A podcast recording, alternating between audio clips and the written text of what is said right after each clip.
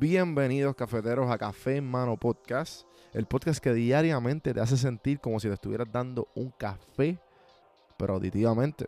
El café que te brinda inspiración, motivación y evolución. Aquí hay varias maneras de consumir este podcast. Incluye los medios pocillos que son monólogos en la cual comparto mi pensar de diferentes temas. A lo mejor eres una persona más de conversaciones. Están las random sesiones, que son conversaciones de temas totalmente random. Y por último, están las entrevistas, hablando de los momentos más profundos del desarrollo de diferentes tipos de personas. Ahora, coge tu café en mano, disfruta, relájate y vamos a empezar lo que hay para hoy. El podcast es traído a ustedes por Puerto Rico Sin Filtro. Puerto Rico Sin Filtro te ayuda a ti con tu negocio, con tu marca personal y especialmente con tu podcast. Yo soy parte del equipo de PR Sin Filtro y si entras a cafemanopodcast.com y ves el botoncito de reservar consulta, vas a todos los servicios que ofrecemos. Ya hemos ayudado a gente con los intros, eh, haciendo su podcast, creando sus páginas, bueno, con un montón de cosas. Así que acuérdate, me escribes a mí en Don Juan del Campo en todas las redes o entra a cafemanopodcast.com para más información. Por si no sabía, Café Mano es parte de la red de podcast de PR Sin Filtro. Si entras a prsinfiltro.com slash podcast, ahí están todos los podcasts que poco a poco la familia sigue creciendo. Ahora mismo está el Pocket con Ana Resto, repara tu crédito y mejora tus finanzas. Y si te pasas preguntando por qué el cielo es azul, por qué caen rayos o hasta qué velocidad viaja la luz explicando todo eso en Arroz con Pollo, Curiosidad Científica, Agustín Valenzuela te explica. Entra a prsinfiltro.com slash podcast para que veas la familia de podcast de PR Sin Filtro y escríbenos para ver cómo tu podcast puede ser parte de la red. En el episodio de hoy me acompaña Adimil Martínez. Adimil Martínez es un boricua que está viviendo en Dubai. Lo más interesante de Adimil es que si tú lo sigues en las redes, Amarte PR en Instagram, tiene unas fotos increíbles alrededor de todo el mundo, en Puerto Rico, en Dubái, en Europa, en Estados Unidos. Bueno, y tú dices, pues ven acá, este tipo está viviendo en Dubái porque es fotógrafo. Lo más curioso de todo es que él no está viviendo en Dubái porque es fotógrafo. La fotografía es un hobby. Entonces, aquí nos cuenta cómo llegó a Dubái. Una persona extremadamente dedicada, se dedicó al deporte, al baloncesto, desde joven, desde joven se dio cuenta que, espérate, no, esto no me va a durar todavía, tengo que enfocarme en otras cosas. Luego toma la fotografía como un hobby y es extremadamente talentoso. Verifiquen a, Marte en las redes sociales, a, a, Dimil Martínez, a Marte PR en Instagram para que vean su talento. Muy, muy bueno. Y esta historia está, gente, las cosas que suceden en la vida de él son de película. Así que espero que se la disfruten. Y vamos rapidito al episodio de hoy.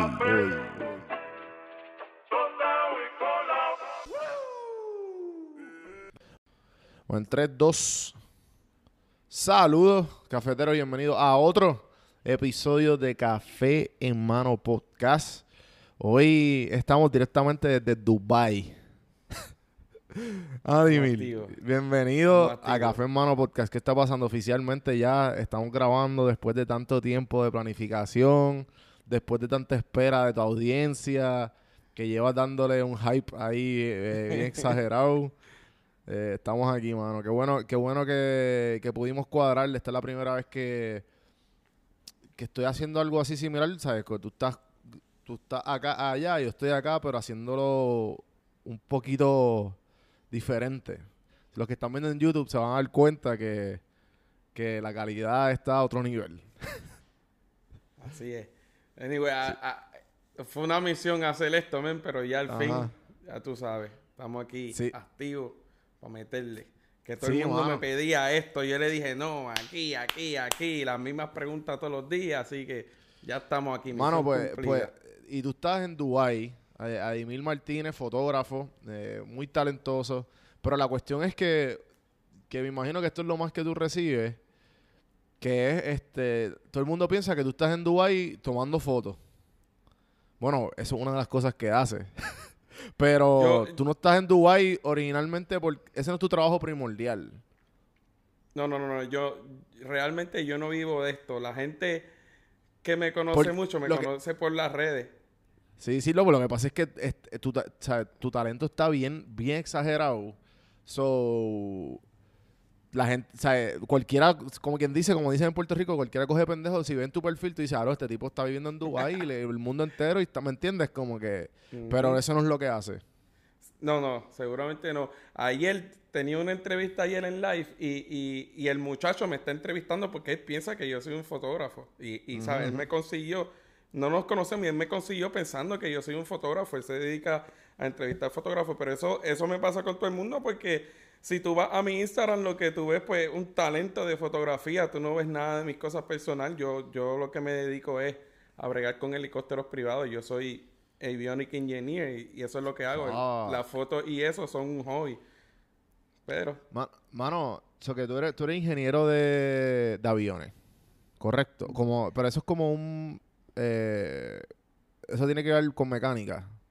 ¿O qué exactamente? Explícame como si tuviera cinco años y no subiera nada. ¿Qué, cara, ¿qué es lo que tú haces? Seguro. Yo puedo hacer de todo porque tengo licencias para todo, pero especialmente me enfoco en la parte electrónica. So, yo puedo, yo por lo menos yo, yo puedo hacer instalaciones, uh, troubleshooting, ahora mismo flight tests, un montón de cosas puedo hacer en la parte electrónica, que es lo que me enfoco ahora mismo. Pero si necesitamos mover un engine, ahí yo voy y le meto mano porque tengo las licencias para todo y la experiencia y eso, pero hago de todo. También ahora mismo yo solamente estoy tocando un helicóptero. Hay millones de tipos de helicópteros, ahora mismo yo solamente toco uno, que es el AW-139. Y, pero toco la parte VIP. Hay otras versiones de ese helicóptero como Station Rescue, ambulancia, policía, eh, cargo, uh, eh, llevar a buscar oil y toda esa chavienda. Mm. Solamente me enfoco ahora mismo en el VIP, que trabajo para una familia en específico. Pero cinco años atrás, antes de yo llegar acá, no sabía nada de helicóptero y todo lo que tocaba eran aviones comerciales. So, yo puedo trabajar ambas partes. Yo puedo trabajar aviones y helicópteros, pero ahora mismo me estoy enfocando en helicóptero nada más. Hace cinco años. Wow, mano. ¿Y, qué tipo de preparación tú tienes para llegar a, ese título? Como que, que, tuviste que estudiar y que tuviste que practicar y, ¿sabes? Toda esa travesía que, que, que tuviste que hacer. Bueno, primero, yo, mano, es, medio complicado, pero me recuerdo, yo empecé, fue un cambio por decisiones que tuve anteriormente. Yo empecé en Puerto Rico, yo, me, yo estaba estudiando biología en la UNE y yo me cuitié porque tenía otros planes en el baloncesto y etcétera. Y entonces, a siempre me gustó la aviación y tenía un primo que bregaba con aviación, pero él, él era más volar y yo le enseñé a volar a él en simuladores.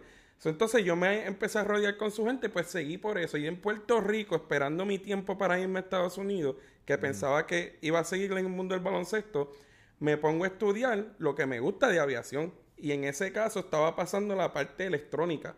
¿Qué pasa? Me estoy enfocando y me estoy metiendo más y más en la aviación.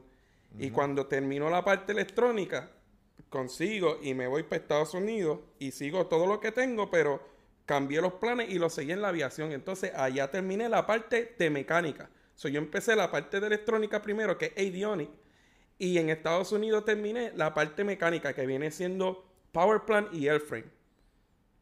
¿Me entiendes? Power plant tiene que ver con los motores y todas esas cosas.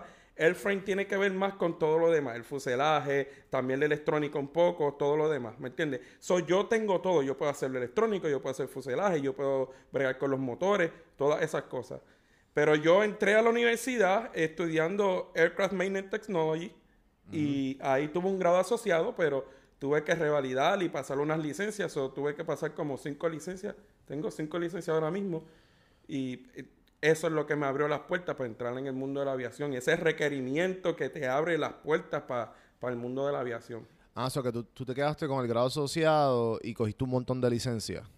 Y cogí un montón de licencias, así mismo. Ah. ¿Y cuántos años, cuántos años es eso en, en, en tiempo? ¿Cuánto es eso? Bueno, la parte de electrónica me tomó como un año y dos meses. Y entonces la otra parte de mecánica me tomó como un año y cuatro meses. Pero, pero, yo fui intensivo. Yo, yo estudié también el verano, ¿tú me entiendes? Yo verano y esos tiempos que normalmente cogemos libre y yo lo estudié fue intensivo. Sí, sí, que lo conseguiste de corrido. Bueno, pero para pa tú, pa tú hacer todo eso de corridos porque, ¿sabes? Tú sabías lo que querías, ¿verdad?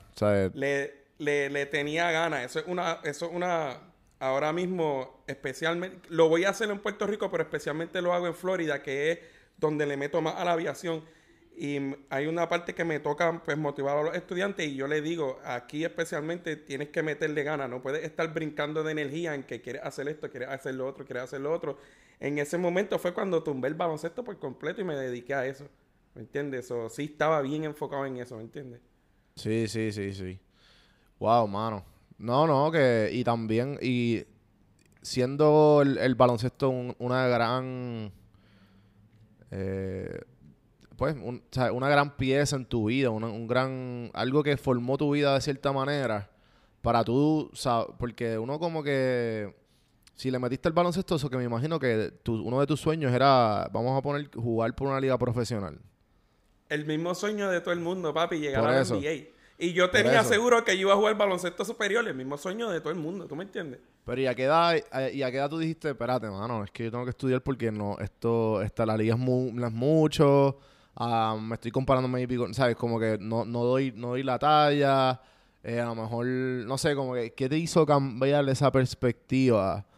Porque, ejemplo, yo tengo un, un amigo que igual, el tipo, el tipo es, es, brillante. O sea, el tipo fue toda, ah, este, y él le encantaba el baloncesto y era bien talentoso en el baloncesto también.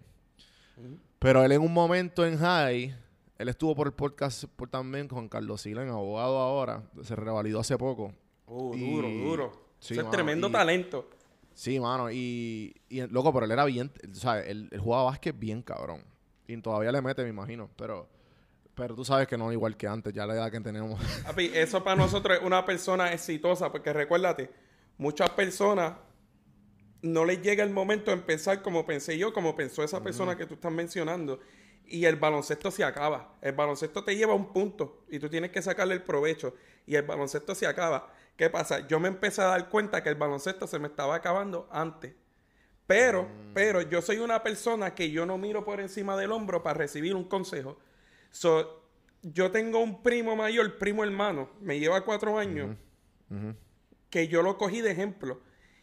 Y yo entré al deporte por él. Mis deportes fuertes siempre fueron voleibol y baloncesto, porque esos son los deportes fuertes de él, ¿me entiendes? Entonces yo lo seguía a él y entré con él en todas estas cosas. yo aprendí de todo lo malo que él le pasó y, y, lo que yo tenía que mejorar para que me fuera bien, porque ahora todo esto es depende del environment. Yo vengo de un sitio que es fuerte, ¿me entiendes? A mí me adoptaron, so wow, yo sí, eh, y la familia que me adoptó, yo siempre he tenido en mente que yo, ¿sabes? Ellos, yo estoy donde estoy por ellos y yo tenía que pagarle con un bien para atrás. So, mano, yo no tenía tiempo para darme lujo, para perder mi tiempo. Yo quería meter mano, brother. Yo, yo quería meter mano. Yo siempre tenía un feeling que yo iba a poder. No importa lo que fuera, yo siempre tenía un feeling que yo iba a poder. ¿Qué pasa? Cuando estoy terminando el high school y entro a colegial, que, que fui para la UNE. Esto fue en Puerto este, Rico. En, Puerto Rico, exactamente. Yo iba súper bien en el baloncesto. Yo estudié en Carmen Sol, en que es un colegio que en la historia del baloncesto en Puerto Rico todo el mundo sabe. Mi último año yo estaba tocando puertas allá afuera, jugar allá afuera, etcétera, etcétera. Pero vino a Puerto Rico a jugar con Miguel Mercado, famoso coach, que se encarga de poner talento en Estados Unidos. Entonces, el año que yo estoy con él, Miguel Mercado muere y yo me quedé en el espacio porque era el que me iba a llevar de un punto al otro, ¿me entiendes? Sí, sí, el tío y cuando Miguel esta cuestión. No, Miguel Mercado es el mejor en Puerto Rico para eso. Él se llevó Guillermo Díaz, Barea, toda esa gente, se los puso en su programa allá afuera y ya tú sabes la historia. Jesús Verdejo, toda esa gente, ya tú sabes la historia. Pues, ¿qué pasa? Me quedé en el limbo, se me acabó todo. Jugué ese último año como que sin ayuda, sin nada entro a la UNE y me doy cuenta que están mis amigos, pero hay mucho panismo. No es. ¿Tú entiendes lo que te quiero decir? So, ya siento como que, ok, me están echando por lado, tengo que meter mano por lo mío y tengo que hacerlo bien porque yo no tengo break de, tú sabes, de seguir cayéndome. Ya tú tienes 17, 18 años. Para mí es una de las edades más duras tomando decisiones porque sigues siendo joven y no eres maduro suficiente para tomar las mejores decisiones si no tienes un buen ejemplo. ¿Tú me entiendes? Y todas esas cosas, brother, un ángel que ha estado conmigo en el camino y me ha llevado por el camino del bien. ¿Tú me entiendes? Sí, sí. Y, te pregunto, ¿a, qué edad te, a ti te adoptaron? Como que tú tienes recolecta de eso. Ah, mano, yo he hablado con esto con mi familia, pero simplemente menciono que me adoptaron cuando me acuerdo, porque mi familia, yo siento que son mi familia de sangre porque me adoptaron cuando yo tenía cuatro Obvio, obvio. Sí, sí, obligado, obligado. Pero, pero, yo conozco a mi familia real y comparto con ellos y hablo con ellos y, y, y, todo eso, ¿tú me entiendes? A mí nunca me apartaron de mi familia real, pero a mí me cogieron una familia a mis cuatro meses. ¿Y te, ¿Y te criaron con tú sabiendo que eras adoptado? Sí, ¿O tú me te criaron yo sabiendo no, yo sabiendo que era adoptado desde pequeño. Entonces yo tengo un hermano igual que yo. Y a él le pasó lo mismo, lo adoptó otra familia. Pero esa otra familia y mi familia siempre nos mantuvieron juntos. Y pues por esa razón yo conozco a toda mi familia. Yo tengo familia en, República Dominicana y yo viajo allá y los visito y me siento parte de la familia igualmente. ¿Tú me entiendes? Pero mi familia son los que me adoptaron desde mis cuatro meses. Que me dieron la educación, la comida y donde me pusieron donde estoy. ¿Tú me entiendes? Sí, por eso, pero es que tú, tú, tú me hablas a los 18 años y entonces yo, o sea, por lo menos yo comparándome conmigo mismo, yo sí, a los 18, 17 por ahí, yo estaba descarrilado, yo no sabía dónde quería ir, o sea, yo no, yo no sabía qué quería con mi vida, a lo mejor... Eh, para que tú llegaras a esa conclusión a los 18 años, y como tú dices, tener un buen ejemplo, mano, no es fácil. Y menos cuando estás a los 18 años que estás en la meca de, de ¿sabes? Las hormonas están crazy, los panas están metiéndose alcohol, drogas, ¿me entiendes? Con jangueos, como que... Estar en todo, ese, en todo eso, mano, y tú decir como que no, mano, es que tengo que ponerme las pilas. A los 18, 17 años, loco, eso es súper difícil. Sí, pero lo tricky de esto es que cuando tú mencionas tener un ejemplo, la gente va a pensar, alguien que tú seguiste, porque fue un ejemplo de una persona exitosa. No. La persona que yo seguía todavía está dando cantazos y tiene 34, 35 años. No fue que fue una persona exitosa, fue que yo aprendí de los errores de él. Y yo aprendí de gente grande, súper exitosa, que iba en el camino del baloncesto y que se cayeron. So, yo traté de pensar qué les pasó a ellos que yo los veía tan talentosos y tan exitosos para que se cayeran, ¿me entiendes? Y cuando digo ejemplo, es vela donde tú vas, porque en mi casa todo es política. Yo no soporto la política. En mi casa nadie sabe lo que es un flap de un helicóptero, que diga, de un avión, ni nada. En mi casa nadie sabe de aviación. So, yo no tengo ejemplo por esa parte, ¿tú me entiendes? Yo te hablo de los ejemplos de que yo supe pensar qué me iba a sacar a mí de diferencia a los demás, de dónde ellos cayeron para yo poder seguir. ¿Tú me entiendes? Si no, porque el hecho de que tuviste a alguien que de alguna manera u otra te, te pone debajo de su ara, ¿tú me entiendes? Y que me dije, mira, este, esto es lo que te puede, lo que te puede pasar, esto es lo otro, y la misma vez que uno mismo vea esos errores y aprenda de ellos, como tú dices. Pero te pregunto, ¿qué es lo más de esa, de esa, de esa persona que me estás diciendo? que aprendiste mucho de la gente grande que estuvo en ese momento en tu vida, que fue lo más... De, esas top tres enseñanzas que tú dices, esto lo voy a volver por el resto de mi vida y me ha funcionado siempre. Bro, de la alta y baja. Y el problema es que, que él llegó a una edad donde sus decisiones tenían que ser bien importantes y no, como que no las supo tomar. ¿Me entiendes? Y eso me hizo más fuerte a mí para no hacer lo que pasó a, lo que pasó a él. Pero su alta y baja, porque era una persona, bro, de que venía mucha gente de allá afuera a verlo. Pero se quedaba en nada. ¿Tú me entiendes? Porque, porque no tenía ganas, lo tenía todo ahí, ¿tú me entiendes? Y, y, todo era fácil. Simplemente yo me la tuve que buscar bien duro por mi lado. Y ya yo tenía en mente como que esto a mí no me va a pasar. Porque él lo tiene fácil, pero yo no. Pero incluso tengo que trabajar el doble porque si a él no se le da que lo tiene fácil, menos se me va a dar a mí que no lo tengo fácil. ¿Me entiendes? Y me rodeé, aparte de ese ejemplo que lo usaba para aprender, me rodeé de gente que estaban donde yo quería estar y a donde yo quería ir. Y seguí, seguí, seguí buscando. Hasta que, tú sabes, tienes que mantener el enfoque. El enfoque es la clave. Y llega hasta donde tú quieras. Sí, sí. Este. Mano, y entonces evolucionaste de baloncesto a aviación. ¿Y cómo llega la fotografía en todo esto? Eso pasaron muchas cosas antes de que llegara la fotografía, pero la fotografía llega porque una vez yo estoy acá, en donde estoy ahora mismo, eh, un amigo mío, Yomar Malavé, que si no es el mejor, esta es, mi, esta es mi opinión, si no es el mejor, es uno de los top 5 mejores de Puerto Rico en fotos y en video. Él vino y me visitó. Estoy cuadrando con él, hermano, actually.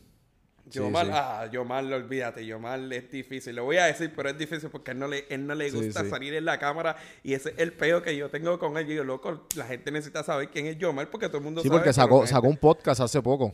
Sacó un podcast. Y están durísimos. Sí, yo le dije, loco, vamos a hacer el collab. O sea, yo te, te, puedo ayudar con un par de cositas y estamos cuadrando ahí. Pero ajá, sigue hablando.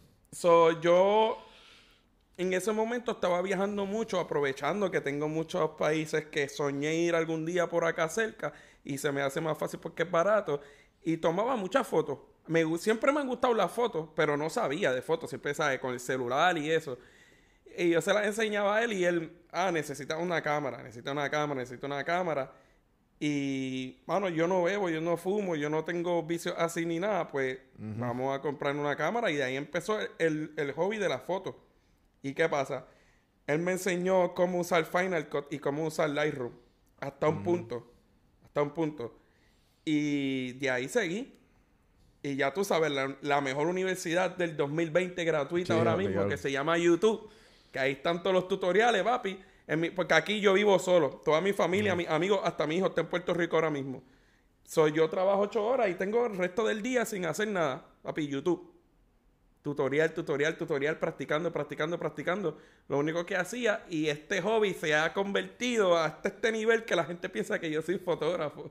Entonces mi trabajo es bien importante que no me, no me deja, no, ¿sabes? no puedo poner nada de mi trabajo. Entonces tú vas a mi Instagram, que es lo más popular hoy en día, y tú solamente vas a ver fotografías. Por eso la gente piensa que soy un fotógrafo, pero realmente no, es simplemente un hobby, ¿tú me entiendes?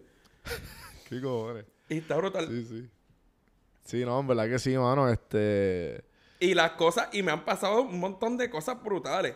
Y es la gente pensando que soy fotógrafo. Luego, pero es que esa es, la, cuestión, ¿no? Que. Tú dices que es un hobby, pero. Pero hay, hay un lado creativo tuyo bien. O sea, bien talentoso, además de porque para pa tú ser ingeniero mecánico de, de aviones o ingeniero de aviones, loco, o sea, no, puede ser ningún pendejo, ¿entiendes? Como que... Brother, yo, creo que es una señal que papá Dios me está mandando, porque mira, todo empezó así. Yomar me dijo, te vas a comprar esta cámara, vas a terminar comprándote otra. Después vas a comprarte este lente, vas a terminar comprándote otra. Después ya estás cobrando. Después vas a querer hacer otra cosa. Brother, ha pasado así mismo. Así mismo. Así mismo. Y entonces, en el trabajo, ahora mismo, la gente ve mi Instagram y ve las cosas que estoy haciendo y me dicen ah, no, ya tú te vas de aquí pronto. Ya pronto tú te, porque ellos se creen que yo soy, ya pronto tú te vas de aquí y vas a seguir trabajando. Ya yo creo que es una señal de verdad, porque no puede ser tanta casualidad. Ya yo creo que es una señal. Y me pasan tantas cosas random que le debería pasar a cualquier fotógrafo. Pero pues, normal, son Loco, pero es que los collabs que, tienes, tú tienes una, tú, tú, tienes muchas fotos eh, con gente top de Puerto Rico. ¿Sabes? Que... Pero eso llega, eso llega por el talento, por el trabajo. Eso significa que hay buen trabajo. Sí, sí, sí. No, mano, en verdad que... No que, ¿sabes? Porque dice que es un hobby esto y lo otro, pero, mano, como tú dices, tarde o temprano llegará. Eh, pero, mano, los collabs que, que tienen no son con, con, con cualquier modelo de por ahí, ¿me entiendes? sí, yo sé, yo sé. Pero, y, y también, es, también es trabajo porque, para que sepan, vuelvo y te digo, esto es una confusión bien grande que tiene la gente. Y mi proceso en la fotografía también ha sido bien lento porque yo no me dedico a esto. Y mientras yo estoy en Dubai, que es algo que habla ayer, mientras yo estoy por acá, yo no hago fotos, brother.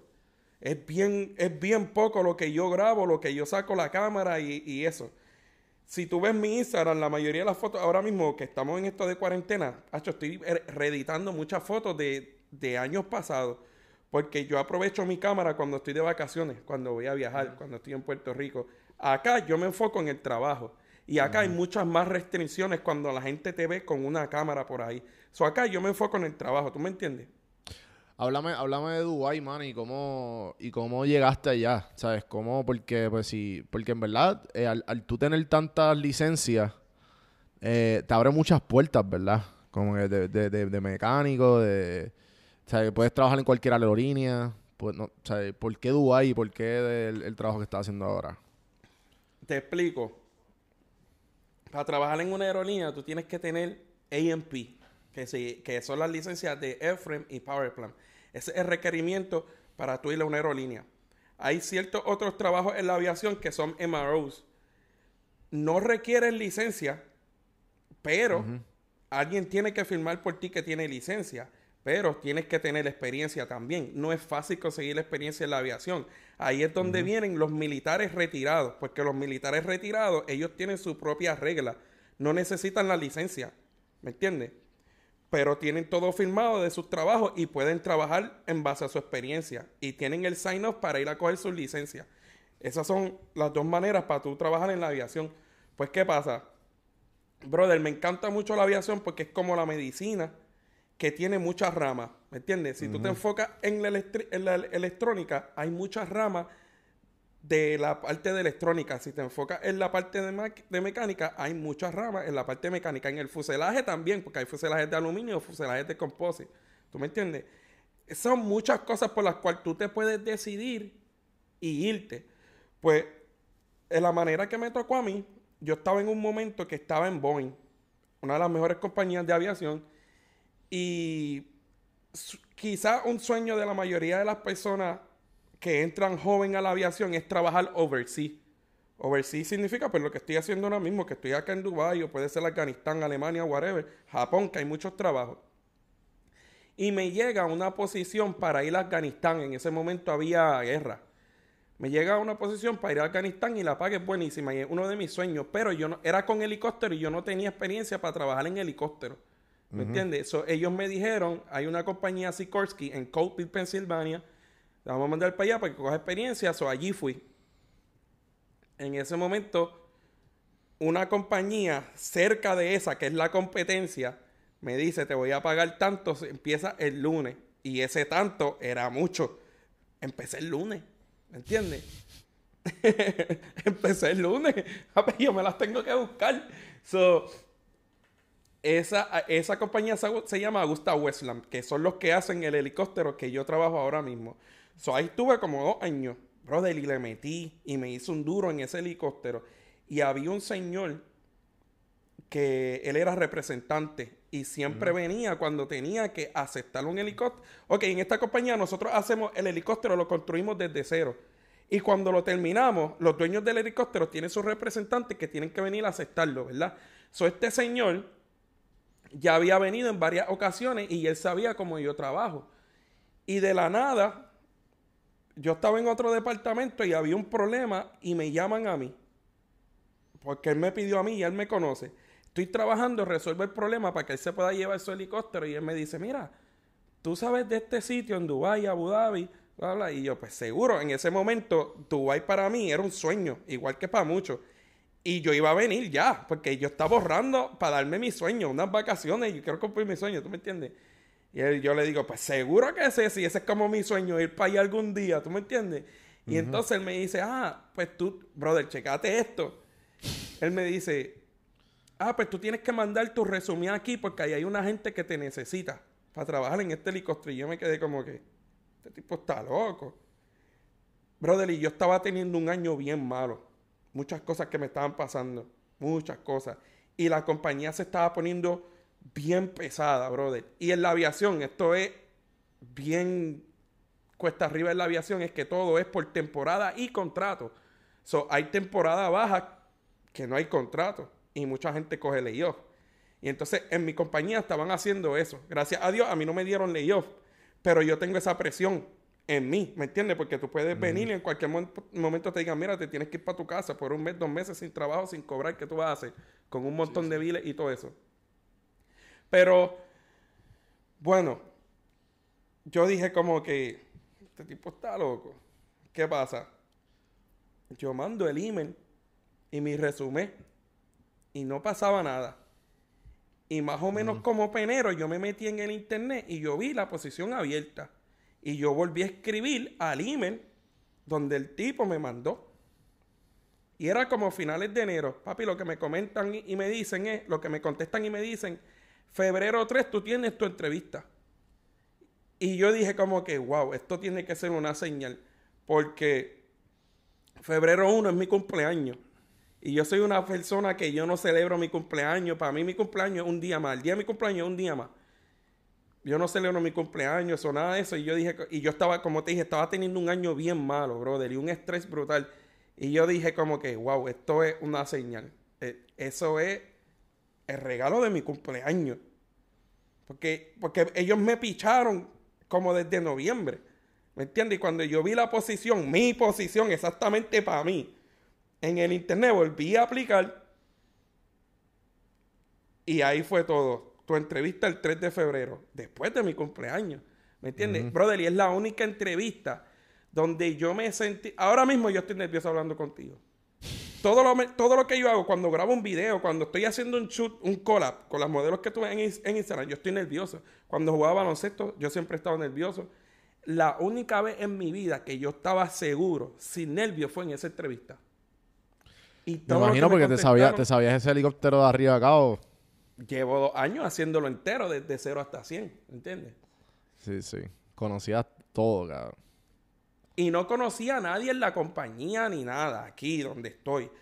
Que hoy en día... Pero, siendo en Dubai, eh, o sea, totalmente ignorante a esto, ¿cuál es el, se habla inglés, segundo lenguaje, ¿verdad? Inglés full. Inglés. Bueno, aquí es árabe. Su primer lenguaje es árabe. Pero desde que tú naces, todo en inglés. Tú vas por ahí, lo que diga en árabe, al lado lo dice en inglés. ¿Me entiendes? Sí, que no, no se trata tan difícil, me imagino.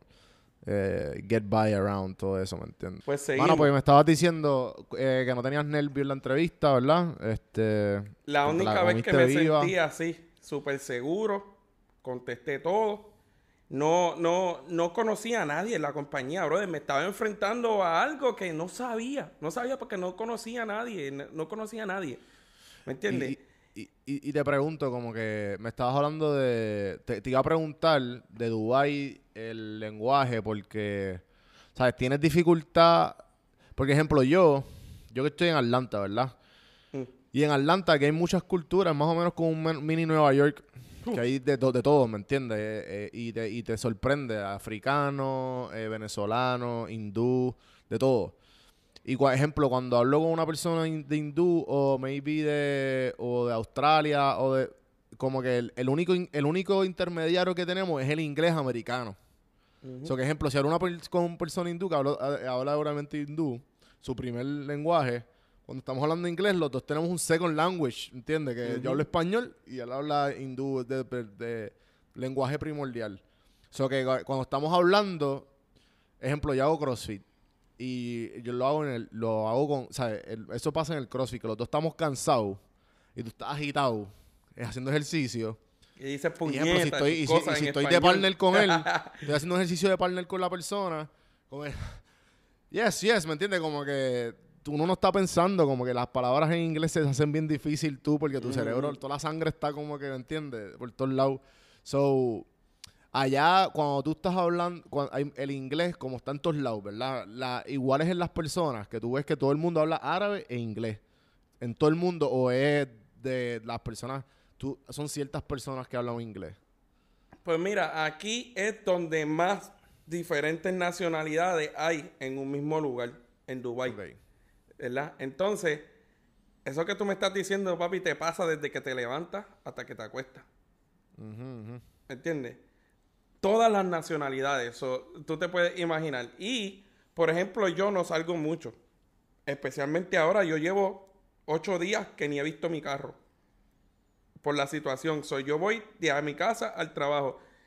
Y son cinco años trabajando con la misma gente y pues me he acostumbrado.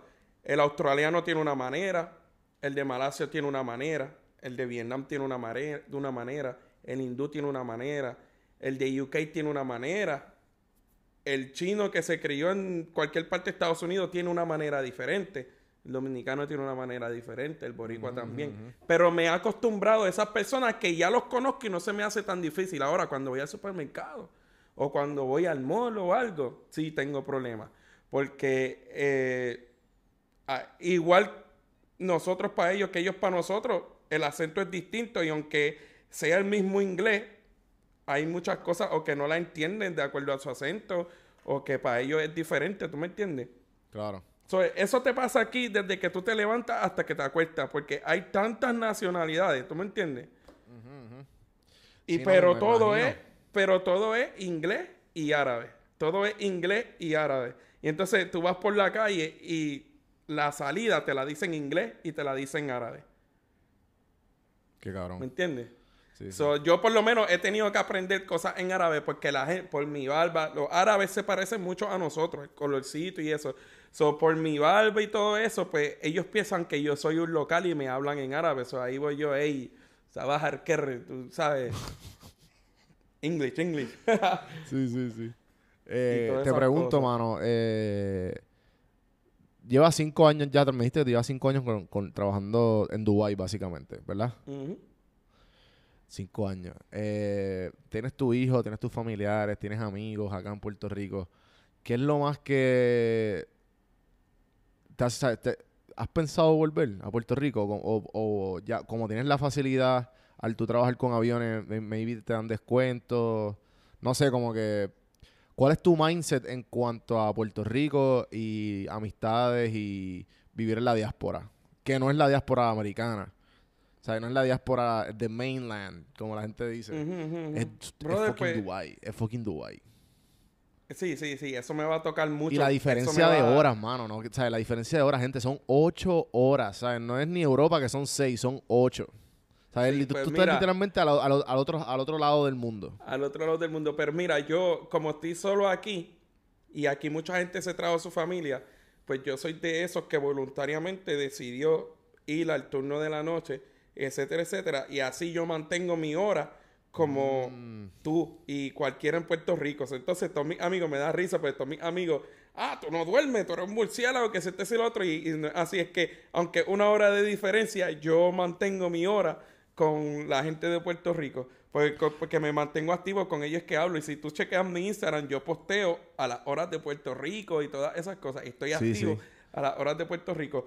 Pero, brother, pienso en eso que tú dijiste todos los días. Todos los días. Bueno, al principio no, al principio estaba viviendo un sueño que todavía estoy viviendo en el mismo sueño, pero ya es, ya estoy cansado de la arena, ya estoy cansado de, del calor. Quiero ver montañas, quiero ver palmas, quiero ver playas. Aquí hay playas, pero es súper distinto. si, si, si tú vienes te va a molestar la playa porque no es una playa. Eso es man-made, hecho por el hombre y ya tú sabes. Y extraño, extraño todo, pero, pero a la misma vez, como te dije, es con una balanza porque tengo que aferrarme a la realidad. En mi campo de la aviación, lamentablemente para mí, no tengo tanta oportunidad en Puerto Rico. ¿Me entiendes? Y mi sueño es volver a vivir en Puerto Rico o retirarme y para Puerto Rico esta es la primera vez por este caso del virus, es la primera vez que yo me he tardado tanto. En los 10 años que llevo desde que me mudé de Puerto Rico, la primera vez que yo me he tardado tanto en volver a Puerto Rico. ¿Me entiendes? Ahora mismo llevo desde octubre sin ir a Puerto Rico. No, no, no, desde, principios de septiembre sin ir a Puerto Rico. Yo voy a Puerto Rico cada cuatro meses, cada seis meses como máximo. ¿Tú me entiendes?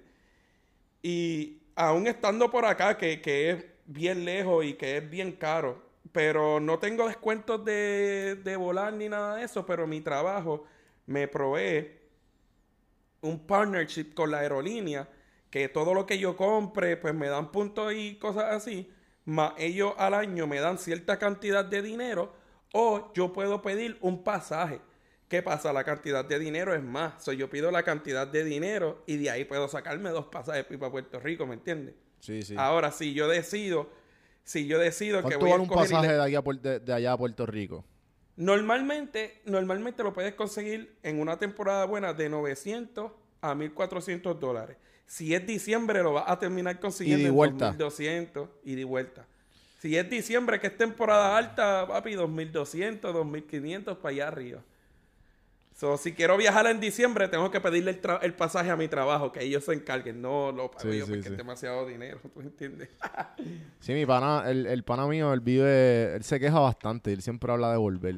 Eh, y él vive en Arizona. O sea, que son cuatro, que son eh, ocho horas de vuelo. Arizona, Arizona es bien parecido aquí. Arizona es bien, es bien parecido aquí porque es calor. Porque es desierto. Y es zona desértica. Y para que tú sepas, este, muchos de los muchos de los locales aquí, aquí los locales es bien interesante, brother. Eh, ojalá, ojalá, todo el que esté viendo esto y escuche esto va a decir, ya, yo quisiera ser un Emirati. Ellos nacen y tienen educación paga, salud paga. Y cuando tú te vas a casar, ellos te dan chavos para casarte. Y entonces tú escoges entre una villa o un terreno. Eso tuyo ya. Por ser emirati nada más. Por nacer aquí y de padres locales. Ese es un beneficio que ellos tienen. So, especialmente ellos, es bien común, ellos la educación son bien pro en la educación y es bien común que ellos decidan irse a estudiar en UK, que es Londres, ellos les encanta Londres, o Arizona State, o Los Angeles State University. Estas son las top university for them. Yo conocí, yo conocí uno de esos chamacos, mano, en Arizona. Ahora me acuerdo. Eh, lo que pasa es que como estaba en un party, estaba medio loco. Eh, o sea, tenía un par de cerveza encima, llevaba viendo todo el día. Y lo conozco y me acuerdo que él me estaba contando de, que su primo es royal y que ellos como que por vacilar tienen tigres, que tienen leopard, ¿sabes? Como que, como si nada. tienen, lo tienen. Sí, sí, los tienen. E, esta es una de las preguntas que me hacen mucho. Los tienen. Y los hobbies de ellos no son como los míos de fotografía. Los hobbies de ellos son bien extremos. Este, mi jefe tiene. ¿Cuáles son, los hobbies? ¿Cuáles son los hobbies? Habla de los hobbies. Bueno, los hobbies, yo tengo un video de que hice de unos carros. Eso es uno de los hobbies, coleccionar carros exóticos.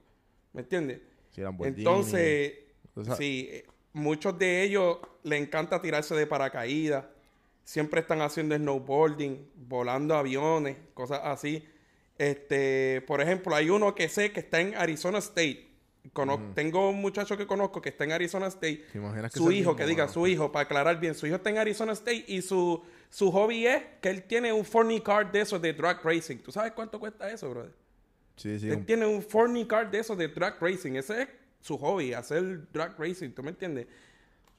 Son hobbies demasiado raros. Por eso, pero son familias eh, billonarias, ¿verdad? Son billonarios. Yo no sé si son billonarios o no. Yo sé que tienen mucho poder que lo que ellos quieran hacer ellas lo hacen. Poder y dinero. ellas lo hacen.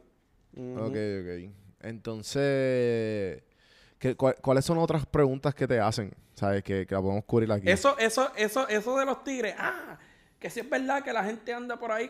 no, eso, ellos los tienen, pero hay muchas regulaciones para tenerlo. ¿Me entiendes? Y después de cierta edad, los tigres, los leones y eso pasan a otra. a manos de otras personas. así.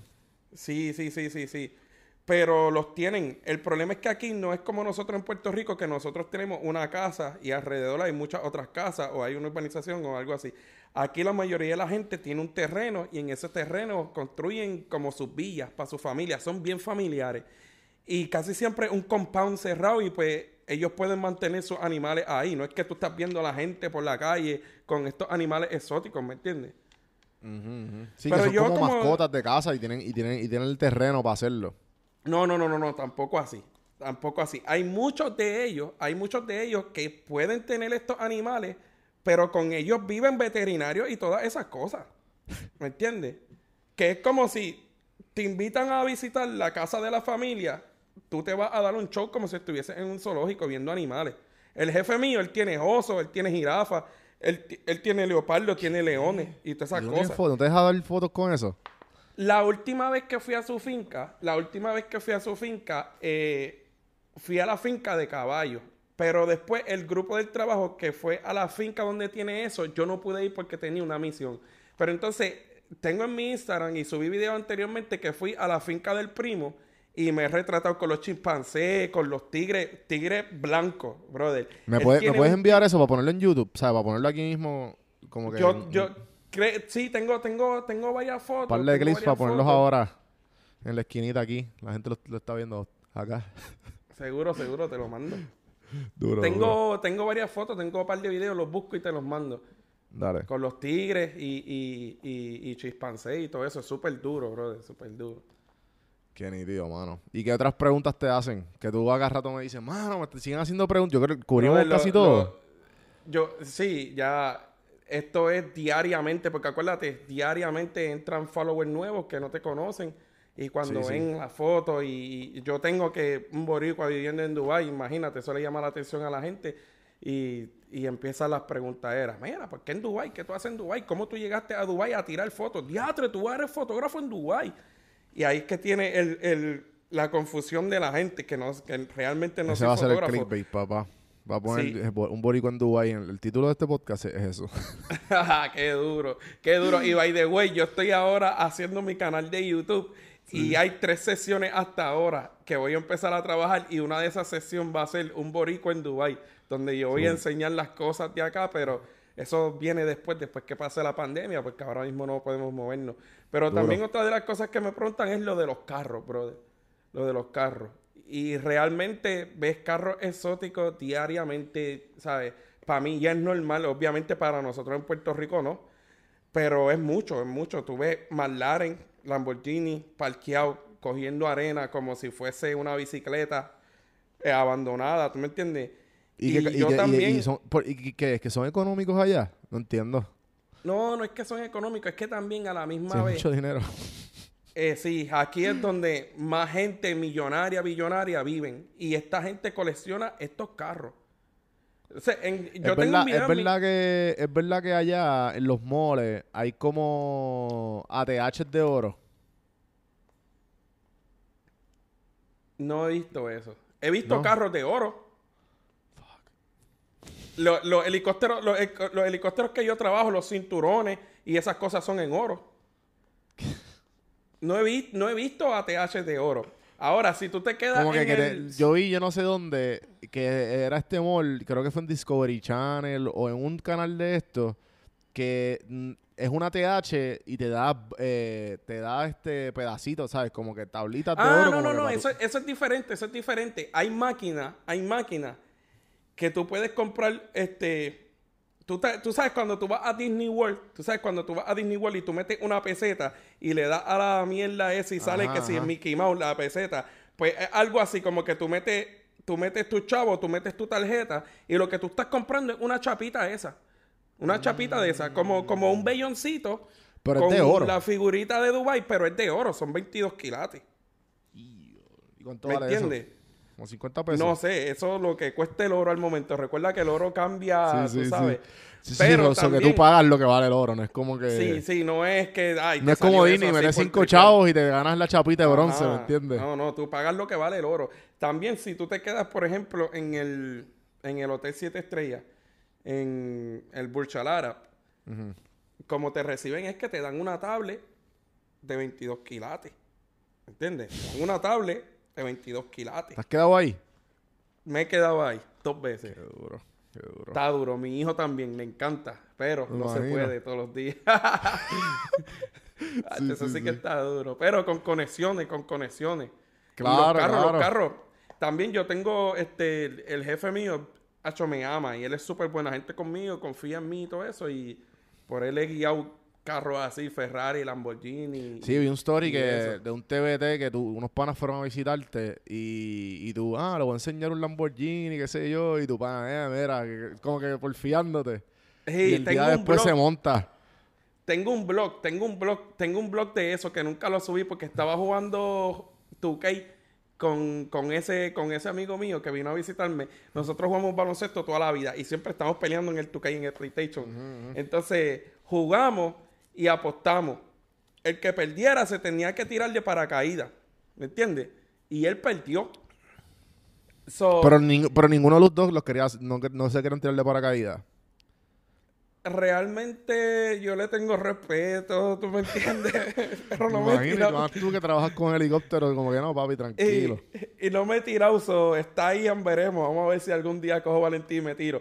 Pero entonces, ese día que lo fuimos a hacer, él me porfió tanto de que no, que siento que sí lo otro, que yo le he tenido una sorpresa ese día. Y cuando nos íbamos, ahí estaba el Lamborghini parqueado. Y andamos todo el weekend en Lamborghini por ahí en Dubai, ¿tú me entiendes?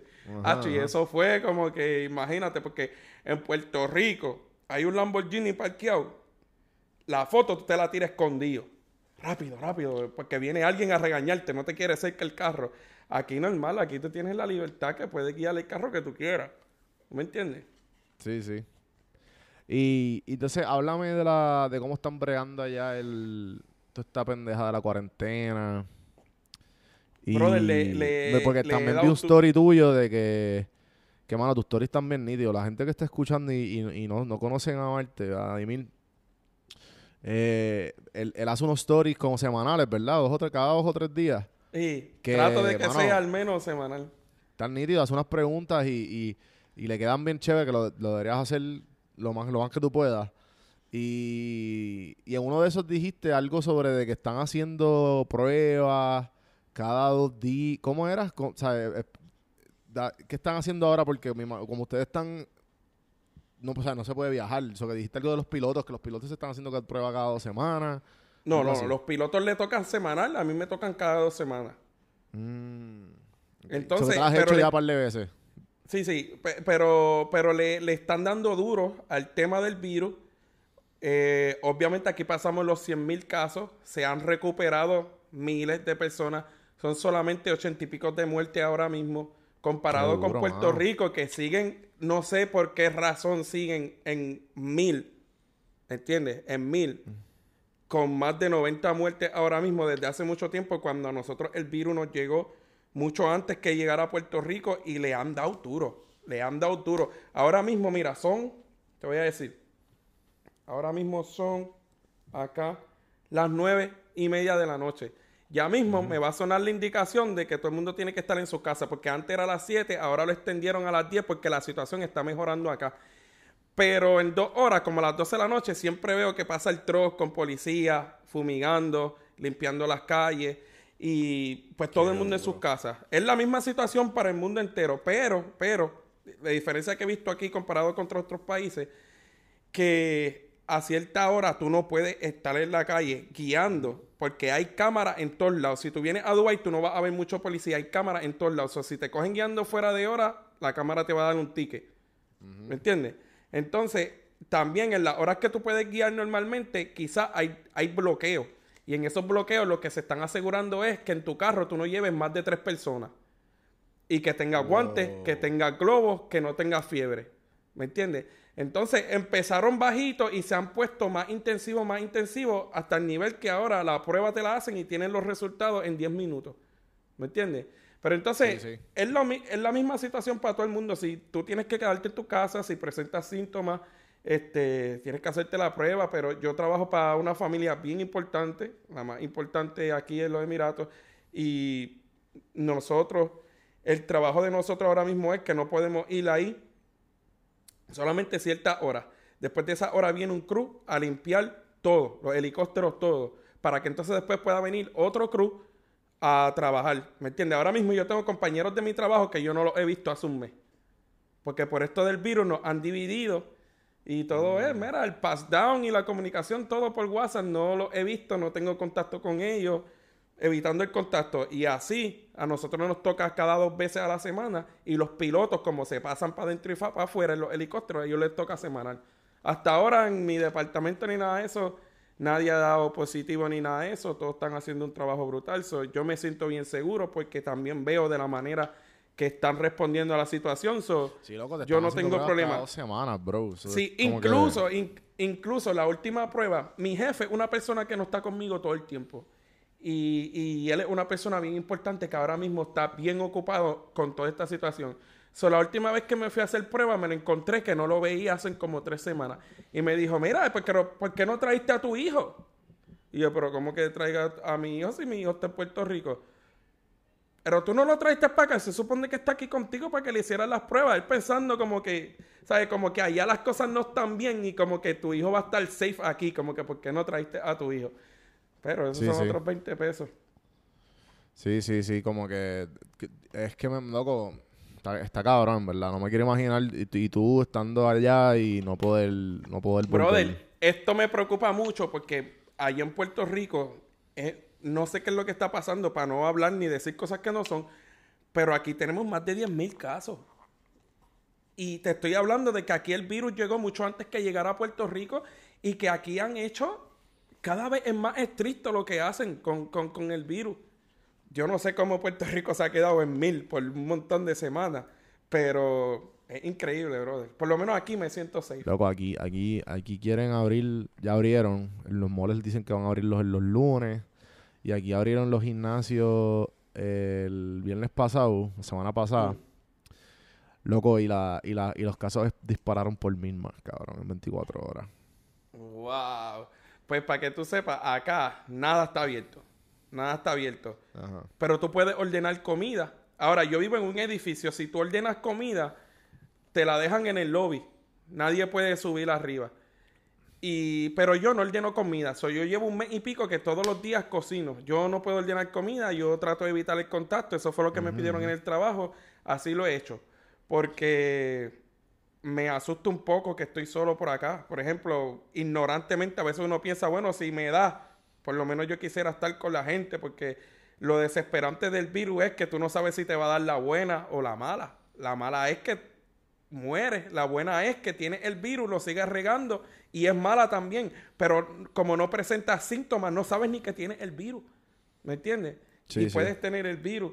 So, no sé, esta situación es bien loca. Yo estoy loco que acabe porque yo estoy loco de ir para Puerto Rico a comer. Yo estoy cansado de meterme a la cocina todos los días. Necesito a alguien con el sazón de Puerto Rico. ¿Me entiendes? Loco, yo estoy loco por ir para Puerto Rico hace tiempo ya. No, me imagino, mano. Este, si tú pudieras, para cambiar el tema un poco, eh, algo que te iba a preguntar ahorita, mm. eh, que pues tu trabajo full time es bien técnico, ¿verdad? Es como que bien logístico y bien técnico. Súper técnico, súper so, ¿De dónde sale la creatividad? Es como porque es un amigo mío que hablamos mucho de la creatividad y de, y de, y de cómo uno es sacarla.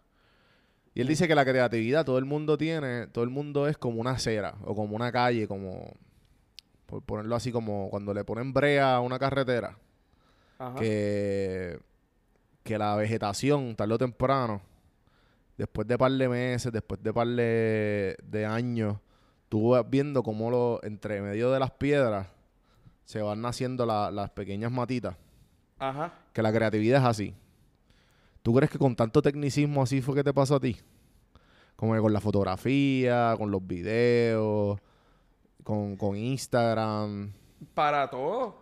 Para todo, hasta para Con el, baloncesto. que el baloncesto, pues tú, que tú tienes que ser creativo en cómo, qué jugada vas a hacer, pero igual uno tiene que seguir unas reglas, unos fundamentos, ¿me entiendes? Como que en baloncesto no hay tanta creatividad como hay, lo hay en fotografía o... No, no, no, no, no. Es, distinto, es distinto, es distinto, es distinto. Déjame tocar esa parte, porque lo que me encanta, si tú me preguntas, si tú me preguntas a mí qué yo cambio en mi vida, yo te digo que nada, porque desde el baloncesto ha sido bien interesante distinto en una parte. La fotografía ha sido súper interesante en su parte distinto también y la aviación ha sido súper interesante en su parte también. Pero todo ha sido un proceso. Todo ha sido un proceso. Y aquí es que vienen de estas tres cosas que te mencioné, el baloncesto, la aviación y la fotografía, cosas que tú vas a hacer todo el tiempo lo mismo, pero por más que tú lo hagas, es distinto. Por ejemplo, en el baloncesto, en el baloncesto, mi, estoy anunciando esto aquí en tu espacio, pero en mi, en mi uh. canal de YouTube que estoy haciendo tengo una sesión donde se llama Free Throw, donde yo voy a entrevistar, como tú me estás entrevistando a mí, a jugadores pro de baloncesto, ¿verdad? ¿Por qué le puse Free Throw? Es porque en el Free Throw tú tomas decisiones bien importantes y tú puedes perder un juego o ganar un juego desde el Free Throw. ¿Me entiendes? Pero depende de la situación del juego, depende de la situación del juego. Tú vas a tirar para meterlo, tú vas a tirar para fallar. Y es bien importante tomar esa decisión. ¿Tú me entiendes? Y en tu vida tú tienes que pensar igual. Hay decisiones importantes en las que puedes fallar y tienes que ser bien certero. En la aviación lo mismo. Me llega un problema con el helicóptero que me ha llegado 20 mil veces. 20 mil veces. Y siempre es distinto. Quizás porque el helicóptero lo necesitan en 20 minutos. ¿Me entiendes? Quizás porque el helicóptero lo necesitan en dos semanas. Y tú aprovechas y haces distintas cosas o haces otros procedimientos de otra manera. ¿Me entiendes? Ahora, en la fotografía, en la fotografía, tú tienes un edificio, ¿verdad? Pero, y tú dejas tu cámara set al frente de ese edificio para tirar una foto. Tú lo único que haces es apretar un botón. Pero a las 6 de la mañana ese edificio se ve de una manera. A las 12 del mediodía se ve de otra manera distinta. Y a las 7 de la noche se ve de una manera distinta. ¿Me entiendes? So, tu creatividad va de la mano de, todo eso, pero es un proceso. Todo es un proceso, así pasa para todo. Y es las maneras que hacen para mí las cosas interesantes, de verdad. Mano, yo creo que podemos acabar esto. Llevamos ya una hora hablando. Eh, le hemos metido bastante nítido. ¿Lo pasaste bien? ¿Te gustó? Está súper, está súper. Yo estaba nervioso porque realmente yo nunca hago entrevistas ni cosas así.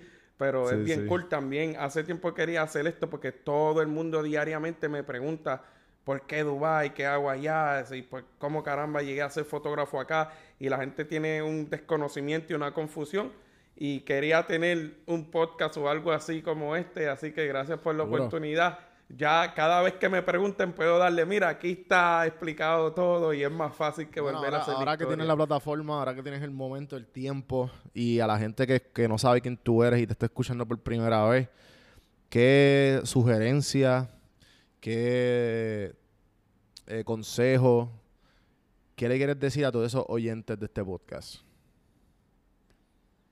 Brother, yo soy una persona que me gusta hablar mucho y si empiezo no paro, pero es depende. Ahora que el que vea este podcast y me conozca un poco mejor, me puede preguntar de baloncesto, me puede preguntar de la aviación, me puede preguntar de la, de la fotografía. ¿Tú me entiendes? Y depende de lo que me pregunten, le puedo orientar un poquito, pero para todo, esto es ahora. Recuerda, yo empecé en el baloncesto, yo me dediqué al baloncesto. No es que yo hacía baloncesto, aviación y fotografía. Luego dejé el baloncesto, me dediqué a la aviación. Yo sigo enfocado en la aviación, pero mi hobby es la fotografía.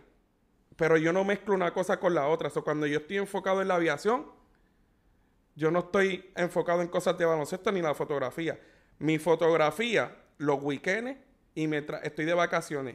So, mi mejor consejo para cualquiera que ahora me conozca, que me conoce más después de este podcast y que quiera saber algo, cualquier consejo, realmente cuando tú quieres hacer algo, tú te enfocas en ese algo porque tú no puedes tener seis sillas. Tú no puedes tener seis sillas y tratar de hacer cosas diferentes en esa silla. Tú tienes que coger una silla y a esa silla dedicarle toda tu energía para enfocarte con disciplina y que las cosas te salgan bien. Es, lo más que yo puedo decir porque cada persona es diferente y tienen una manera de, de pensar distinta y de acuerdo a las circunstancias de su camino, su vida y lo que quieran.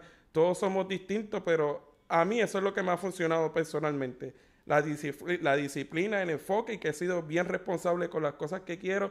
Nunca he dejado que nadie me diga, por ejemplo, brother, cuando yo empecé la aviación, nunca se me va a olvidar. Un maestro me dijo a mí, y yo lo pensé mucho, porque yo no te puedo cambiar una goma de una bicicleta.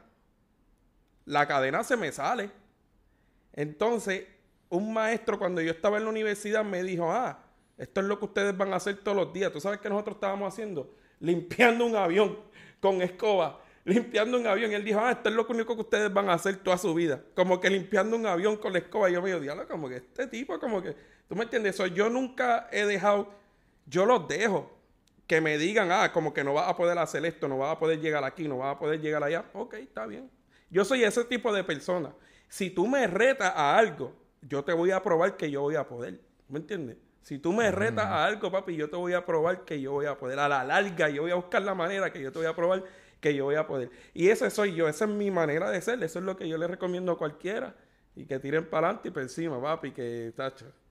Duro. Tú sabes. Mano, no, este, ahí podemos acabar todo esto. Espero que la hayan pasado súper bien, gente. Amar, te tira donde, donde te conseguimos, las redes sociales, donde te dan follow. Seguro en Instagram, Amar PR. Amar PR en Instagram y en YouTube por mi nombre personal, Adimil Martínez. Tienen que estar pendientes a mi YouTube porque ahora estoy trabajándole mucho a mi YouTube. Ahora en dos horas tengo la primera entrevista que yo le voy a hacer a alguien. Así que gracias porque he aprendido mucho de ti. Cogí muchos consejos de ti. He visto muchos de tus videos. Me motivaste mucho, igual que a otros, Molusco 80, etcétera, para yo motivarme y seguir esto de mi YouTube que viene fuerte, me encanta y tienen que verlo porque es un contenido duro. Sí, mano, vayan a seguir a, a Dimil en YouTube y porque es que hay veces que la gente se le olvida lo que vale un subscribe. A la gente que crea contenido como tú y yo, que, creamos contenido. Y, y, el, y el hecho de que tú te. ¿sabes? El hecho de que te entretuvimos por una hora y que tú saques 20 segundos de tu tiempo y nos des subscribe. Eso, eso, no es nada. No lo, aunque no, lo crean, exacto, aunque no lo crean, el subscribe es bien importante. Subscribe, like y la campanita también. Sí, es, bien importante porque se ve fácil ver a alguien en YouTube, pero el trabajo es duro y, y cuesta también, cuesta tiempo. El tiempo es muy valioso y, y, no es fácil hacer lo que estamos haciendo. Ahora mismo tengo una cámara aquí, un celular allá, una computadora aquí, una computadora allá. este, este en verdad, aquí, este podcast se lo recomiendo grandemente y voy a hacer el disclaimer también antes de escucharlo, que vayan a YouTube para que se lo disfruten 100%. Este le dedicamos tiempo, le dedicamos meses. ¿sabes? A, a, Dimil compró el o sea, él se preparó para esta entrevista y de aquí va a empezar a hacer su contenido. Sabes que ese micrófono no existía antes de que yo lo había invitado. Mi YouTube, eh, mi YouTube, que lo voy a explicar pronto, mi YouTube nace de aquí. Y este micrófono yo lo compré para explicarle a ustedes la pregunta que me hacen diariamente de cómo yo llegué a Dubai, por qué Dubai y etcétera, etcétera. Nació de este micrófono. Entonces, este micrófono yo nunca había hecho audio ni había bregado con micrófono. Esto es un micrófono de gaming. Y lo que le llama la atención a todo el mundo es que el micrófono prende. prende. Entonces, luego pensando, luego pensando, yo dije, wow, yo compré un micrófono como que para un podcast nada más. Ahí nació mis proyectos de YouTube. Así que por ahí vamos, gracias al micrófono y, gracias a este podcast. No, mano, definitivo. Y, en verdad que me pompea que, te, hayas, que te hayas pompeado por, mí. Eh, que eso es una de las grandes, de las grandes razones por qué hago todo esto. Eh, pero gente, nada, me pueden ustedes saben dónde me pueden conseguir, este que le hable Juanvi, me, me pueden conseguir en todas las plataformas, Don Juan del Campo. Y si entras a cafemanopodcast.com, puedes ver, ahí puedes ver el link directamente de YouTube, puedes ver en Spotify, iTunes y todas las plataformas de podcast. Acuérdense de dejar el review, acuérdense de darle subscribe, que eso, eso es lo que el, valor añadido que estamos dando y el valor que ustedes nos pueden dar a nosotros es ese, toquecito de amor.